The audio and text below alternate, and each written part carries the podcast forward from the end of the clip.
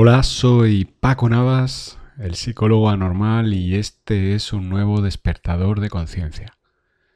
Y el episodio de hoy es uno de esos que considero especiales porque supone la entrada de una nueva herramienta que llevo un tiempo probando conmigo, que muy progresivamente, con muy poquitas personas, he empezado a probar en sesión privada y los resultados han sido excelentes.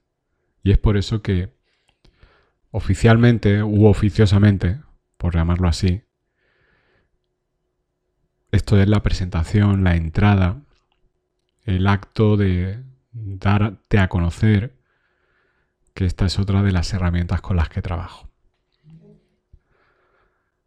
La herramienta en cuestión es la música, el poder de la música el poder de música, de mejor dicho, de sonidos de una determinada frecuencia para conectar con la frecuencia tuya y resonar a la frecuencia de sanación. Déjame hacer una afirmación sin conocerte y es que seguro que tienes una canción favorita. O bueno, seguro que tienes más de una canción favorita. Probablemente la canción que te encanta escuchar sea aquella que sientes que cuando la escuchas te hace sentir bien, te activa. Y es simplemente por el poder de esa frecuencia, de esa vibración. Porque muchas veces a mí me ha pasado cuando yo no entendía bien el inglés, había canciones que me encantaban. Me he pasado mi infancia escuchando los 40 principales Canciones que no tenía ni puñetera idea de lo que decían. Pero me encantaban. Cuando das ese paso de entender la letra de las canciones, a veces te das cuenta que la canción no dice nada que tenga sentido. A veces dice algo con lo que no estás de acuerdo. A veces dice algo que sí, te cuadra que pudiera hablar de eso la canción.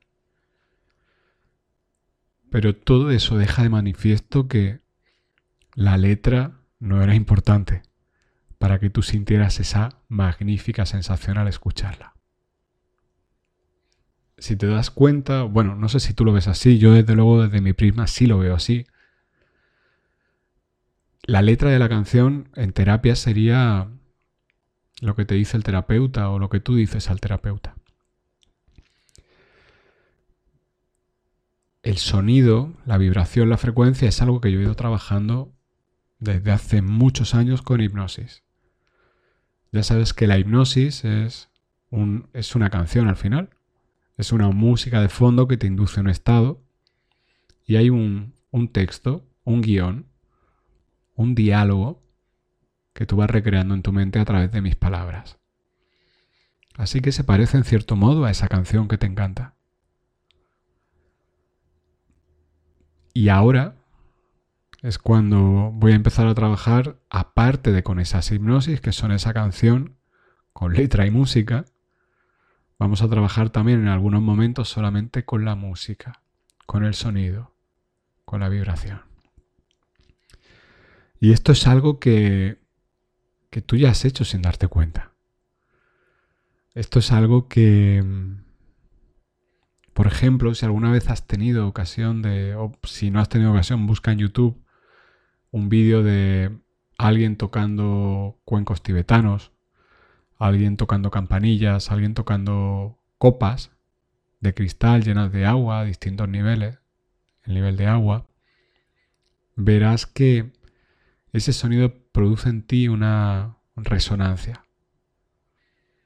Por ejemplo, el sonido de un cuenco tibetano va a resonar en ti y, y rápidamente te va a conectar con un estado de, de calma, un estado de...